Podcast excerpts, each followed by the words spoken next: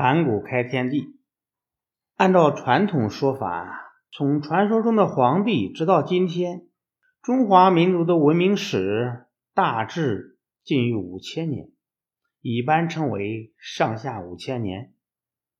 在这五千年的历史里，发生了许多感人的故事。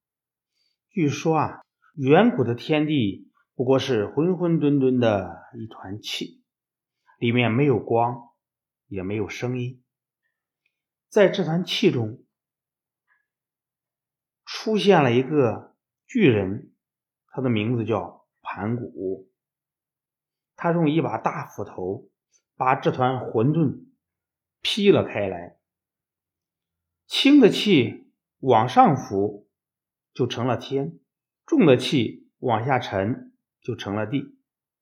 为了防止天和地再合拢到一起。每天，盘古长高一丈，天和地之间的距离也就增加一丈。这样过了一万八千年，天就变得很高，地也变得很厚，盘古就变成了顶天立地的巨人。后来，盘古力竭而死，他身体的各个部分变成了太阳。月亮、星星、高山、河流、草木等等等等，这便是我们中华民族流传的盘古开天地的神话。神话毕竟是神话，那么人类的历史究竟应该从哪儿讲起呢？在科学比较发达的今天，我们已经知道了。人类最早的祖先是一种从古猿转变而来的猿人，这种认识可以从地下发掘出来的化石得到证明。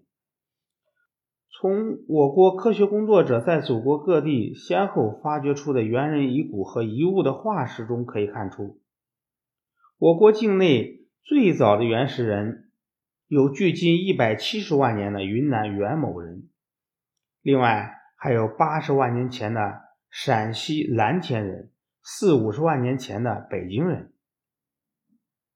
古时候，猿人的力气比不上凶猛的野兽，但是他们和其他动物不同的地方，根本区别在于能够制造和使用工具。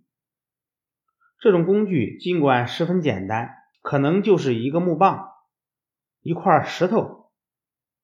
中国猿人就是用这种最原始的工具同大自然开始艰苦的斗争的。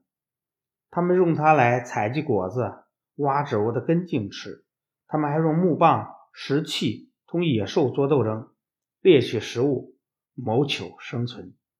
几十万年过去了，猿人在同大自然的斗争中进化。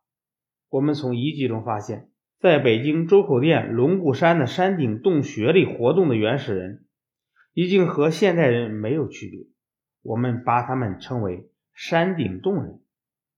山顶洞人的劳动工具同以前使用的工具相比，在质量上有了很大的提高。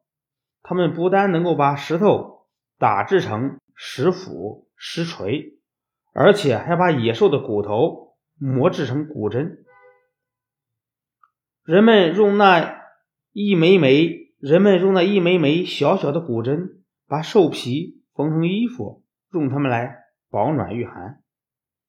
山顶洞人过着群居生活，但他们的群居生活已经按照血统关系固定下来，彼此之间都有血缘关系，每个成员都是共同祖先生下来的，于是产生了原始人群。后来。又逐渐演变为氏族公社。好的，盘古开天地的故事讲完了，我们下次再见。